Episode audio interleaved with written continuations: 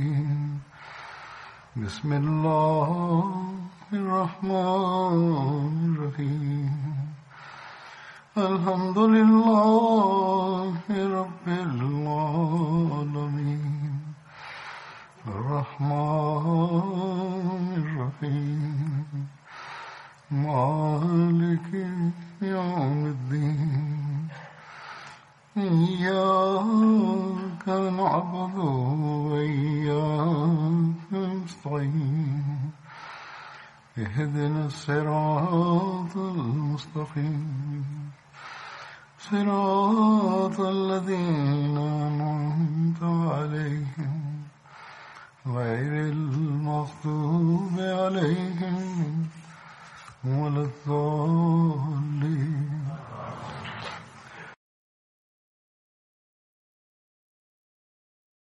El compañero que mencionaré hoy es Muhammad bin Maslama Ansari.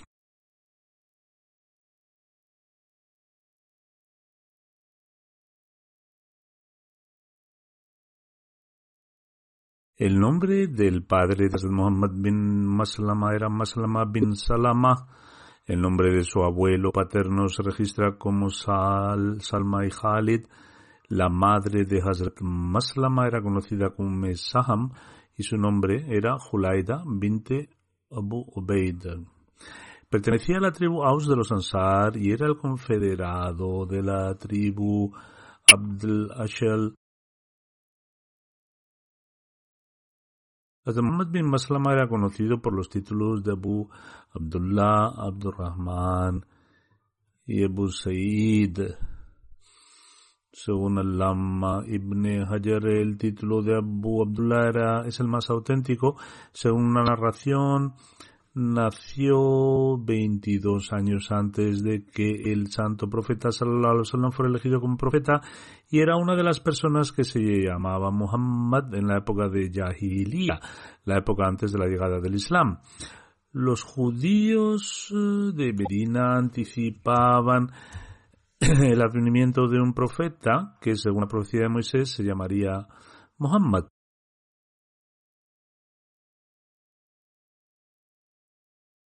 Cuando los árabes se enteraron de esto, comenzaron a nombrar a sus hijos Muhammad.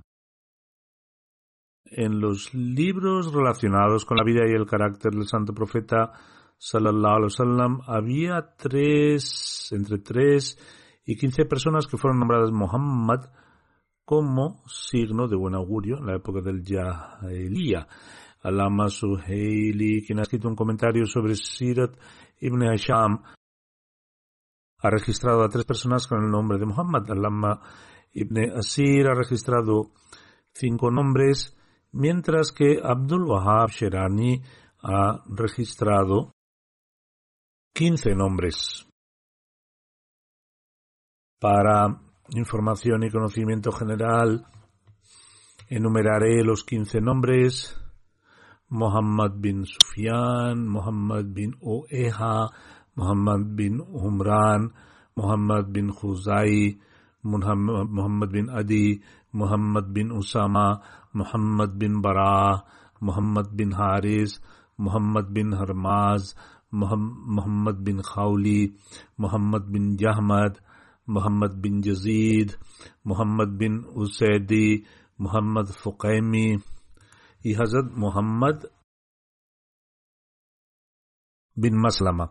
Hazrat Muhammad Maslama fue uno de los primeros conversos al Islam. Aceptó el Islam a través de Hazrat Musab bin Umar antes de Hazrat Saad. eh, Muad aceptara el Islam, cuando Hazrat Ubaida bin al-Jarrah emigró a Medina, el santo profeta sallallahu alayhi wasallam estableció un vínculo de hermandad entre él y Hazrat Muhammad bin Maslama. Hazrat Muhammad bin Maslama fue uno de los compañeros que mataron a Ka'b bin Asraf y Abu Rafi Salam bin Abu Huqayq. Ambos individuos fueron extremadamente crueles e implacables en sus esfuerzos por causar daño a los musulmanes e incluso trataron de lanzar un ataque contra los musulmanes y el santo profeta sallallahu alaihi wasallam. En consecuencia, el santo profeta sallallahu alaihi wasallam asignó a estos compañeros la tarea de eh, matarlos. Durante varias batallas, Hazrat Muhammad bin Maslama fue designado por el santo profeta sallallahu alaihi wasallam para supervisar Medina en su ausencia. Los hijos de Muhammad bin Maslama, Jafar, Abdullah, Saad, Abdurrahman y Umar también se encuentran entre los compañeros del santo profeta sallallahu alaihi wasallam, a excepción de la batalla de Tabuk. Hazrat Muhammad bin Maslama participó en todas las batallas, incluidas la batalla de Badr y Uhud, salvo en la batalla de Tabuk. Durante la batalla de Tabuk, Hazrat Muhammad bin Maslama pidió permiso al santo profeta sallallahu alaihi wasallam para quedarse en Medina. Como se mencionó anteriormente, Hazrat Muhammad bin Maslama fue uno de los que fueron asignados con la misión de matar a los individuos, eh, a dos, a los dos individuos crueles. He mencionado detalles de este incidente en relación con Hazrat Ubada bin Bishr hace aproximadamente un año y medio. Por lo tanto, mencionaré algunos detalles nuevamente de forma breve, pero también hay otros detalles relacionados con este incidente que también mencionaré. Con referencia al asesinato de Ka'b bin Ashraf, Hazrat Mirza Bashir Ahmad Saib escribió en Sirat Khatam Nabiyin la manera en que la batalla de Badr produjo una enemistad sentida por parte de los judíos de Medina, que continuaron incrementando el nivel de malicia y disturbios. Como tal, el incidente de la ejecución de Ka'b bin Ashraf también es un eslabón en esta misma eh, cadena. Aunque Ka'b era judío de religión en realidad, no era judío por descendencia, más bien él era árabe. Su padre Ashraf era un hombre muy inteligente y astuto de los Banu Nibhan, que llegó a Medina y desarrolló relaciones con los Banu Nadir y se convirtió en su confederado. Finalmente logró ganar tal poder e influencia que Abu eh, Rafi bin Abil Hukek, jefe de los Banu Nadir, le dio a su hija en matrimonio. Fue en esta, fue esta misma hija la que dio a luz a Kaab, que creció hasta alcanzar un estatus mayor que el de su padre. Esto fue hasta tal punto que finalmente asumió tal capacidad que todos los judíos de Arabia comenzaron a aceptarlo como su jefe. Desde una perspectiva moral era un hombre extremadamente enfermo y era un maestro en el arte de los complots y conspiraciones. Era extremadamente astuto en sus malas acciones, causando conflictos y disensión y propagando el mal. Cuando el santo profeta sallallahu alaihi wasallam emigró a Medina, Ka'b bin Ashraf, junto con los otros judíos, también participó en el tratado que el santo profeta sallallahu alaihi wasallam acordó con los judíos con respecto a una alianza, alianza mutua, pacífica y segura y una defensa conjunta. Sin embargo, en el fondo, el fuego de la malicia y la enemistad comenzó a arder en el corazón de Kaab y comenzó a oponerse al Islam y al fundador del Islam a través de complots secretos y conspiraciones.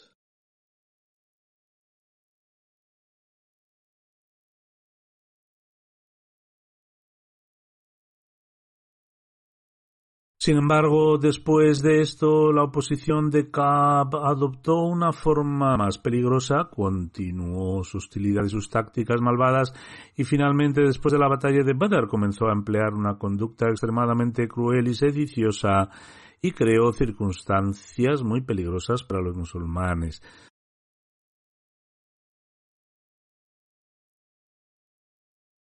Sin embargo, con ocasión de Badr, cuando a los musulmanes se les otorgó una victoria extraordinaria y la mayoría de los jefes de los Quraysh fueron asesinados, entendió que esta nueva religión no se extinguiría sola.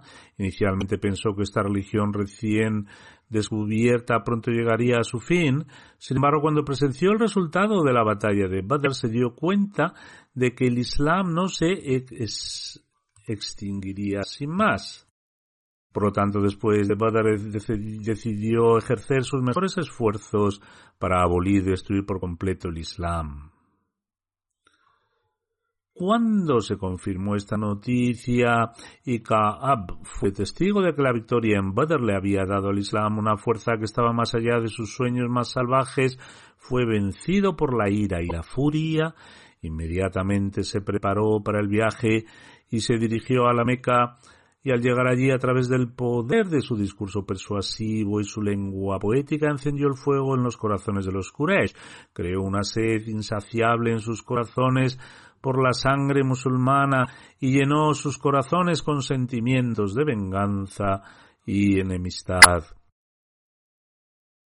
Luego, cuando sus emociones fueron provocadas por su incitación, Cab los llevó al patio de la Kaaba les entregó las cortinas de la Kaaba y les hizo jurar que no descansarían hasta que el Islam y el fundador del Islam fuesen borrados de la faz de la tierra.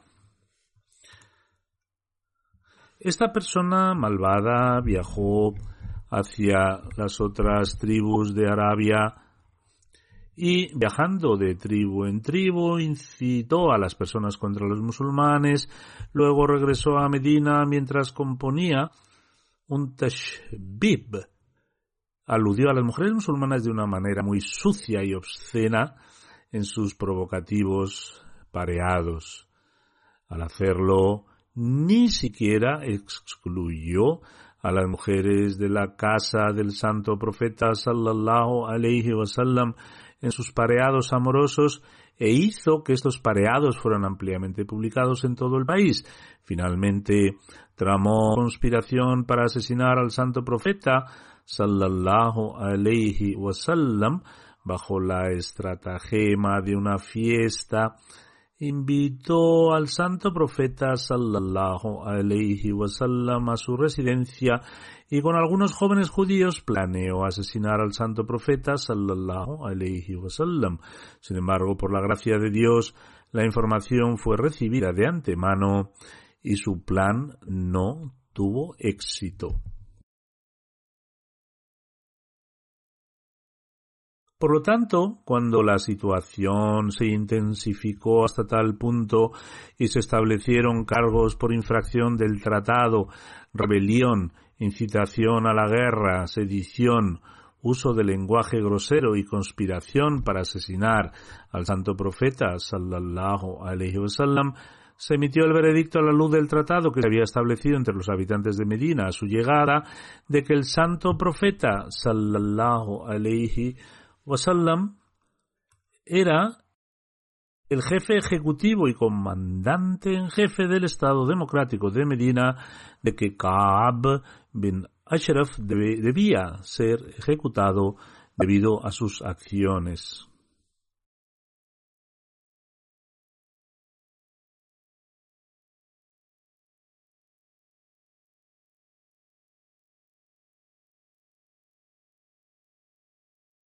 Sin embargo, debido a la sedición de Kaab, la atmósfera de Medina en ese momento era tal que si se hubiera hecho un anuncio formal antes de su ejecución, existía la posibilidad, la posibilidad de que hubiera estallado una guerra civil en Medina, y no se sabía cuánta masacre y carnicería se habría producido como resultado, El santo profeta sallallahu alaihi wasallam estaba dispuesto a ofrecer cualquier sacrificio posible y razonable para evitar la violencia y el derramamiento de sangre a gran escala. Por lo tanto, instruyó que Kaab no debía ser ejecutado públicamente, sino que unas pocas personas debían encontrar tranquilamente una oportunidad y ponerle fin. El santo profeta sallallahu alaihi wasallam asignó este deber a un fiel, a un fiel compañero de la tribu Aus, llamado Muhammad bin Maslama, e hizo hincapié en que cualquier estrategia que se ideara debería ejecutarse con el consejo de Saad bin Muaz, que era el jefe de la tribu Aus. Muhammad bin Maslama declaró, oh mensajero de Allah, para matarlo silenciosamente se requerirá que digamos algo, lo que significaba que se requeriría alguna excusa por la cual Ka pudiera ser atraído fuera de su residencia y ejecutado en un lugar seguro teniendo en cuenta las graves consecuencias que podrían haber surgido si se hubiera descartado una operación encubierta, el santo profeta sallallahu alaihi dijo, de acuerdo. Entonces, así pues, con el asesoramiento de Saad bin Muaz, Muhammad bin Maslama llevó a Abu Naila y a otros dos o tres compañeros y llegó a la residencia de Kab, Llamaron a Kaab fuera de su residencia y le dijeron, nuestro jefe, es decir, Muhammad sallallahu alaihi wasallam, exige caridad de nosotros mientras estamos en circunstancias difíciles. ¿Sería tan amable de darnos un préstamo? Al oír esto, Kaab saltó de alegría y dijo, por Dios, esto no es nada. No está lejos el día en que te avergüences, en que os avergoncéis de él y le abandonéis. Muhammad bin Maslama respondió, en cualquier caso, ya hemos aceptado a Muhammad sallallahu alaihi así que díganos, ¿nos dará o no un préstamo? Claro, dijo Kaab, pero es necesario que depositen alguna garantía. Muhammad bin Maslama preguntó, ¿qué es lo que necesitas? Este miserable respondió, dejen a sus mujeres como garantía. Suprimiendo su ira, Muhammad bin Maslama dijo, ¿cómo es posible que dejemos a nuestras mujeres como garantía con un hombre como tú? Respondió muy bien, entonces tus hijos bastarán. Muhammad bin Maslama respondió, esto tampoco es posible, no podemos soportar el reproche, reproche de toda Arabia, aunque si eres lo suficientemente generoso estamos dispuestos a dejar nuestras armas con usted como garantía.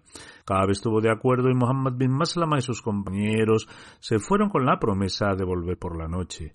Al anochecer, este grupo llegó a la residencia de Kaab con sus armas. Ahora podían llevar sus armas abiertamente según el acuerdo al que habían llegado. Cuando sacaron a Kaab de su casa, lo llevaron a un lugar apartado. Durante el curso de las conversaciones, después de algún tiempo, Muhammad bin Maslama o algún otro compañero agarró la cabeza de Kaab con alguna excusa y con gran velocidad agarró firmemente el pelo y gritó a sus compañeros golpead ahora. Los compañeros que ya estaban preparados y armados empuñaron sus espadas de inmediato. Finalmente, Kaab fue asesinado y cayó al suelo. Muhammad bin Maslam y sus compañeros partieron de allí y se presentaron rápidamente al santo profeta sallallahu alaihi wasallam y le transmitieron la noticia de su ejecución. Cuando se supo la noticia de la ejecución de Kaab, un temblor recorrió la ciudad y el pueblo judío enfureció profundamente. Al día siguiente por la mañana, una delegación de los judíos se presentó ante el santo profeta sallallahu alayhi wasallam y protestaron diciendo que su líder Kaab bin Ashraf había sido asesinado de tal o cual manera. El santo profeta sallallahu alayhi wasallam escuchó sus comentarios y dijo, ¿también son conscientes de los crímenes de los que Kaab es culpable? Luego el santo profeta sallallahu wasallam le recordó brevemente todos los planes malignos de los que Kaab era culpable, es decir, la infracción del tratado, la incitación a la guerra, la sedición, el uso del lenguaje soez y la conspiración de asesinato. Sobre esto la gente se volvió temerosa y no dijo una palabra. Después de esto, el santo profeta sallallahu alaihi wasallam dijo Al menos de aquí en adelante haríais bien en vivir en paz y armonía y no sembrar la semilla de la enemistad, la violencia y el desorden. Por lo tanto, con el acuerdo de los judíos se redactó un nuevo tratado y los judíos prometieron una vez más vivir con los musulmanes en paz y armonía y abstenerse de un curso de violencia y desorden.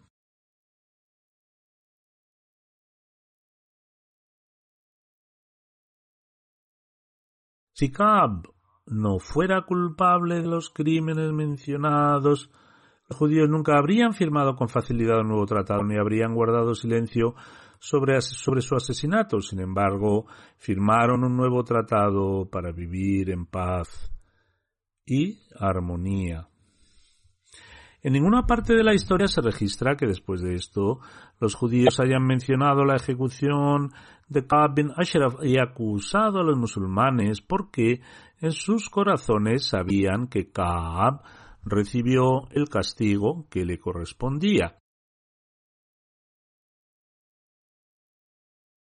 Algunos historiadores occidentales han desgastado mucho sus plumas en el tema de la ejecución de Kaab bin Ashraf y han hecho acusaciones presentando este incidente como una desagradable mancha en el manto del santo profeta sallallahu alayhi wasallam.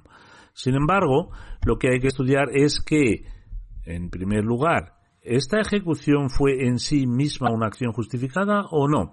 En segundo lugar, ¿el método empleado para esta ejecución era justificable o no? En cuanto a la primera cuestión, hay que recordar que Kaab bin Ashraf había firmado un acuerdo formal de paz y seguridad con el santo profeta sallallahu alayhi wasallam, las maquinaciones contra los musulmanes estaban fuera de discusión, especialmente cuando había acordado apoyar a los musulmanes en contra eh, musulmanes contra todos los enemigos externos y mantener relaciones amistosas con los musulmanes. En virtud de este tratado también había aceptado que el santo profeta sallallahu alayhi wasallam fuera el jefe ejecutivo del Estado democrático establecido en Medina y que el veredicto del santo profeta sallallahu alayhi wasallam fuera legalmente vinculante en todas las controversias. Por lo tanto, la evidencia histórica demuestra que bajo este, este mismo tratado el pueblo judío presentaba sus casos ante el santo profeta sallallahu alayhi wasallam y él administraba los veredictos. En estas circunstancias, ignorando todos sus tratados y acuerdos, Kaab cometió traición contra los musulmanes, de hecho contra el propio gobierno de la época, plantó la semilla de la violencia y el desorden en Medina, intentó encender un fuego de guerra dentro del país e incitó peligrosamente a las tribus de Arabia contra los musulmanes y conspiró para asesinar al santo profeta sallallahu alaihi wasallam. En estas circunstancias, ¿no merecían los crímenes de Kaab algún tipo de castigo? Entonces,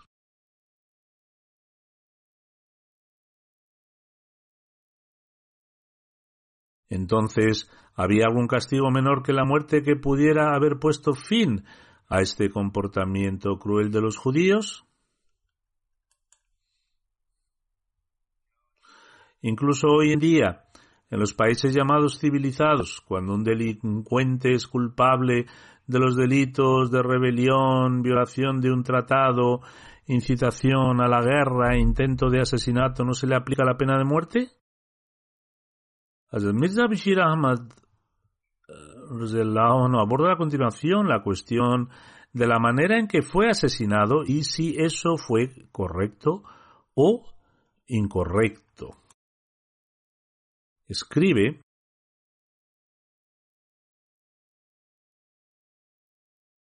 Con respecto a esta cuestión, hay que recordar que no había ningún gobierno formal en Arabia en ese momento, más bien cada individuo y cada tribu era libre, libre e independiente en este estado. ¿Qué tribunal de justicia existía donde se pudiera presentar un caso contra Kaab y se pudiera pedir una sentencia formal para su ejecución? Debería haberse presentado una queja a los judíos de los que era líder y que ya había cometido traición contra los musulmanes y que creaban desorden casi cada, cada día debería haberse presentado el caso ante los curáis de la Meca que estaban sedientos de la sangre de los musulmanes, debería haberse pedido justicia a las tribus de Sulaim y Gatafán que habían planeado lanzar un ataque repentino a Medina por la noche tres o cuatro veces solo en los últimos meses. Luego escribe reflexiones sobre el estado de Arabia en ese momento y luego contemplen que cuando una persona era culpable de provocación, incitación a la violencia, conducta maligna e intento de asesinato, debido a esto el resto de su vida se consideró una amenaza para su propia seguridad y la seguridad de la nación. Entonces, ¿qué otra alternativa había para los musulmanes, a excepción de ejecutar a esta persona cuando se presentara la oportunidad y como un acto de autodefensa. Es mucho mejor que se ejecute un hombre malvado y violento que poner la vida de muchos ciudadanos pacíficos en peligro y arruinar la paz de todo un país. También debemos recordar que a la luz del tratado que se llevó a cabo entre los musulmanes y judíos después de la migración, el santo profeta sallallahu alayhi wasallam no poseía la capacidad de un ciudadano común. Por el contrario, ahora, ahora él era el eh, presidente del Estado democrático establecido en, en, en Medina, el santo profeta Sallallahu Alaihi había recibido la autoridad para emitir cualquier veredicto que considerara apropiado con respecto a todas las disputas y asuntos políticos. Por lo tanto, en interés de la paz doméstica, el santo profeta Sallallahu declaró que Kaab era digno de ser ejecutado debido a su comporte maligno. Por lo tanto, nadie podía objetar este veredicto emitido por el santo profeta Sallallahu Alaihi La evidencia histórica establece que incluso los judíos mismos consideraron que este castigo a Kaab era razonable a la luz de sus crímenes y callaron sin plantear una sola objeción. Si se plantea la acusación de que antes del veredicto de, ejecución, ¿por qué no se convocó a los judíos para que se pudieran enumerar los crímenes de Kaab y luego después de que las pruebas se hubieran presentado por completo, su ejecución podría haberse anunciado formal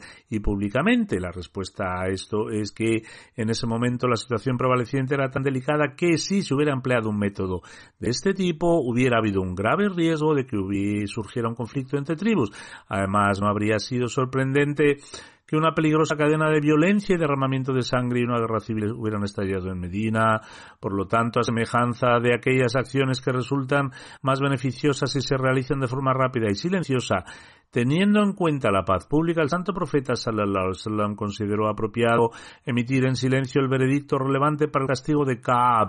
Sin embargo, no hubo absolutamente ningún engaño de ningún tipo involucrado en esto, ni el santo profeta sallallahu alaihi wasallam tuvo la intención de mantener este castigo en secreto porque tan pronto como la delegación de judíos acudió al santo profeta sallallahu alaihi wasallam a la mañana siguiente, el santo profeta sallallahu alaihi wasallam inmediatamente y sin dudarlo les relató todo lo acontecido. Además, al asumir toda la responsabilidad de esta acción, el santo profeta sallallahu alaihi demostró que no había duda de engaño ni nada por el estilo. Además, el santo profeta sallallahu alaihi claramente les dijo a los judíos que sobre la base de los crímenes tan graves que, se, que había cometido, este castigo se administró a Cab y que fue emitido por su orden expresa. Resta la objeción de que, en esta ocasión,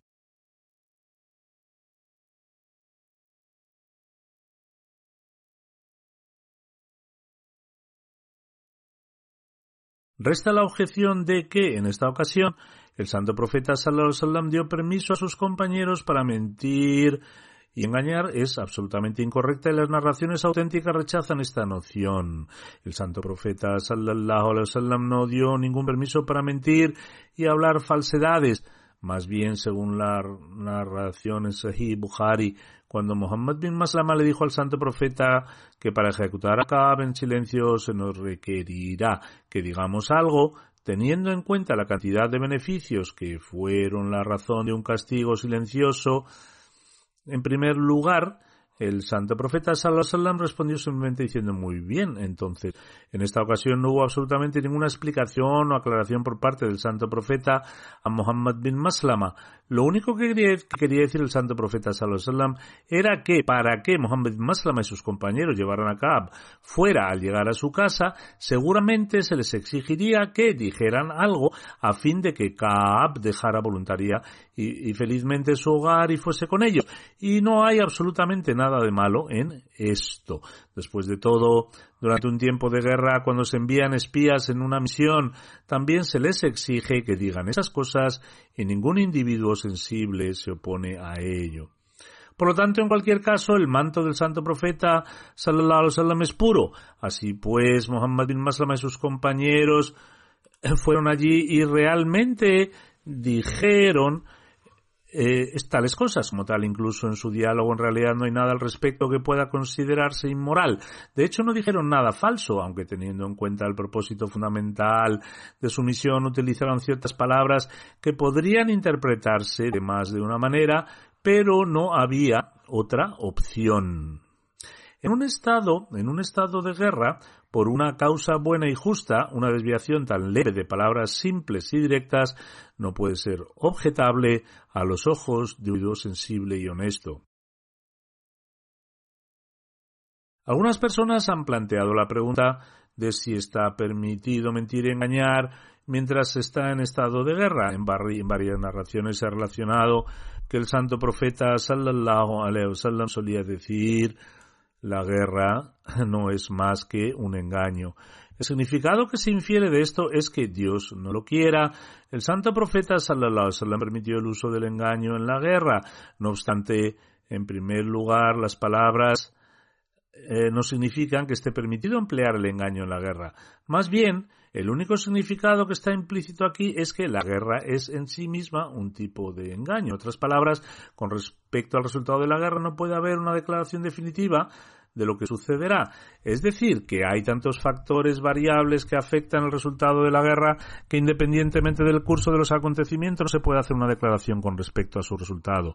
Este significado está respaldado por el hecho de que esta narración se ha relacionado con un hadith de dos maneras. Según esta narración, lo que realmente el santo profeta sallallahu alayhi wasallam quiso decir no es literal, que el significado que se infiere de esto es que Dios no lo quiera, el santo profeta permitió el uso del engaño en la guerra, aunque, en primer lugar, las palabras en árabe no significan que esté permitido permitir el engaño en la guerra, más bien el único significado que está implícito aquí es que la guerra es, en sí mismo un engaño. En otras palabras, con respecto al resultado de la guerra no puede haber una declaración definitiva de lo que sucederá. Es decir, que hay que tener que hay tantos factores variables que afectan al resultado de la guerra que independientemente del curso de los acontecimientos no se puede pasar una declaración con respecto a su resultado. Este significado está respaldado por el hecho de que esta narración se ha relacionado en un hadith de dos maneras.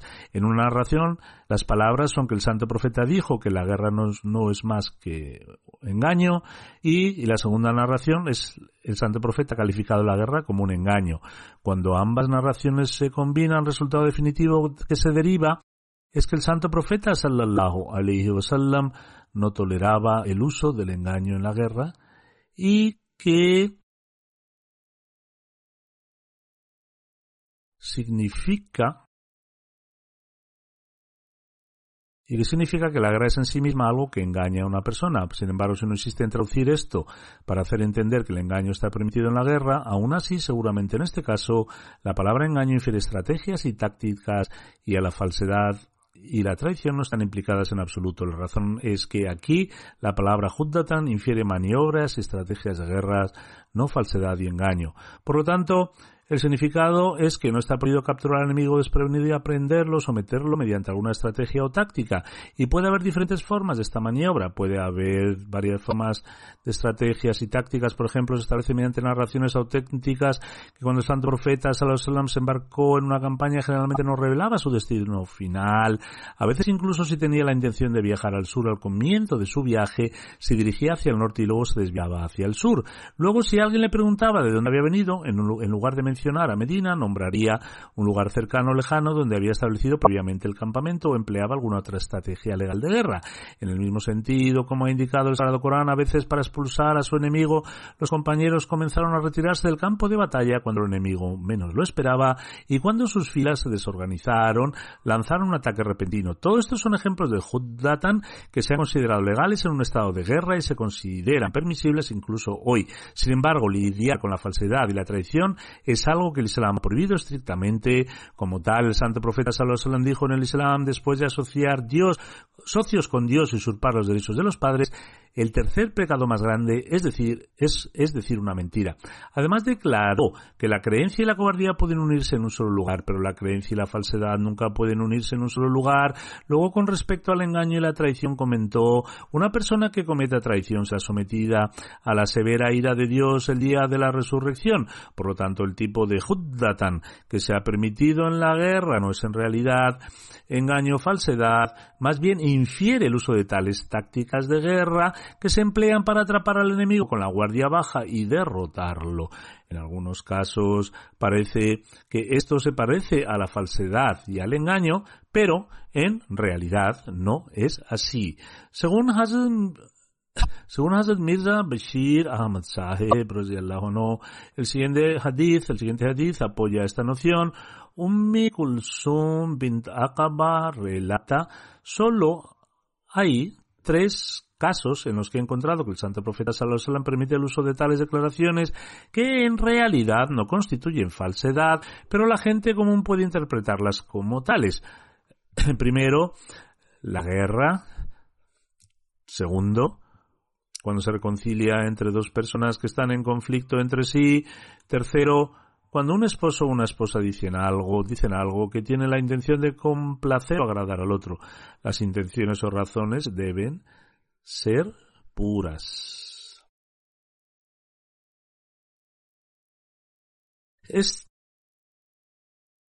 Este hadith no deja lugar a dudas sobre el hecho de que el tipo de Huddatan que está permitido en la guerra no implica falsedad o engaño. Más bien lo que se refiere, lo que se infiere son tales cosas que a veces deben emplearse como tácticas de guerra y que se consideran legales en cada nación y en cada religión. Después de mencionar el relato de Ka'b ibn Hisham ha registrado la narración de que después de la ejecución de Ka'b, el santo profeta sallallahu instruyó a los compañeros que ahora deberían matar a cualquier judío que pudieran detener. Por lo tanto, un compañero llamado Mahisa atacó a un judío y lo mató. La misma narración, la misma narración también se ha relacionado en Abu Daud. La fuente de ambas narraciones es Ibn Ishaq. Mirza Bashir Ahmad Saib escribe a la luz de la ciencia de la narración. Esta narración es débil y poco fiable. El santo profeta, sallallahu wasallam, nunca dijo tal cosa. Porque Ibn Isham la ha recogido sin una cadena de narración y la cadena de narradores que ha proporcionado Abu Dawud es débil e incompleta. En esta cadena de narradores, Ibn Ishaq afirma que escuchó este incidente de un esclavo liberado de Zain bin Thabit y que un esclavo anónimo escuchó este incidente de una hija desconocida de Mahisa.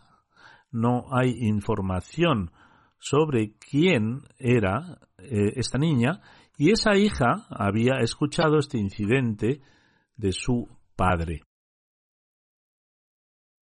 Ahora, cualquier persona puede entender que una narración de este tipo, donde dos narradores son absolutamente anónimos y desconocidos, no puede ser aceptable en lo más mínimo.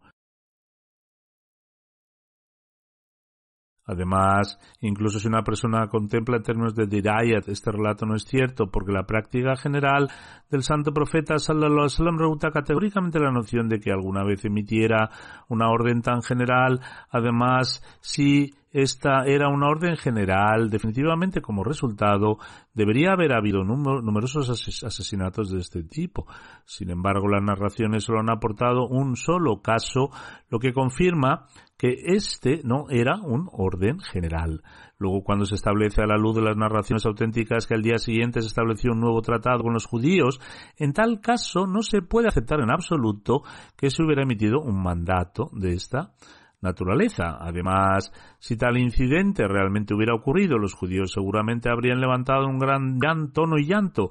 Sin embargo, ningún relato histórico demuestra que tal denuncia fue presentada por los judíos. Por lo tanto, por lo tanto, tanto en términos de Rivayat como de Derayat, esta historia puede ser, resulta ser falsa. Si se puede considerar que esta narración posee alguna verdad, solo en la medida en que estalló una protesta en Medina después de la ejecución de Ka'ab bin Ashraf y el pueblo judío se enfureció percibiendo una amenaza de los judíos, el santo profeta sallallahu alaihi podría haberles dicho a los compañeros que en defensa propia Incluso entonces no hay evidencia sustancial de esto, se les permitiría matar a cualquier judío que representara una amenaza, una amenaza y los atacara. Sin embargo, incluso si este fuera el caso, parece que esta atmósfera existió solo por unas horas porque al día siguiente se estableció un nuevo tratado con los judíos y se logró un estado de paz y seguridad de nuevo. Hazrat Mirza Bashir Ahmad Saeb luego escribe hay una ligera diferencia de opinión con respecto a la fecha de ejecución de Kaab bin Ashraf. Ibn Sa'd ha declarado que ocurrió en Rabiul Awal tres después de Hijra. Sin embargo, Ibn Isham la coloca después de la serie de bin Harisa que se confirmó que tuvo lugar en Yamadiul Ahira. También escribe también en este caso he mantenido el orden adoptado por Ibn Hisham. No obstante, quedan algunos relatos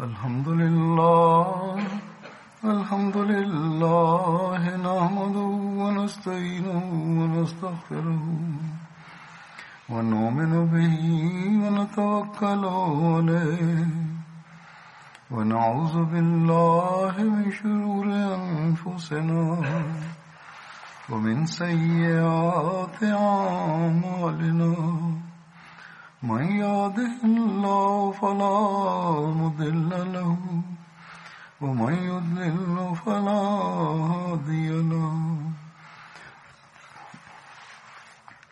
ونشهد أن لا إله إلا الله ونشهد أن محمدا عبده ورسوله. عباد الله رحمكم الله. إن الله يأمر بالعدل واللسان وإيتاء ذي القربى وينهى عن الفحشاء والمنكر والبغي يعظكم لعلكم تذكرون. اذكروا الله يذكركم وادعوه يستجب لكم ولذكر الله أكبر.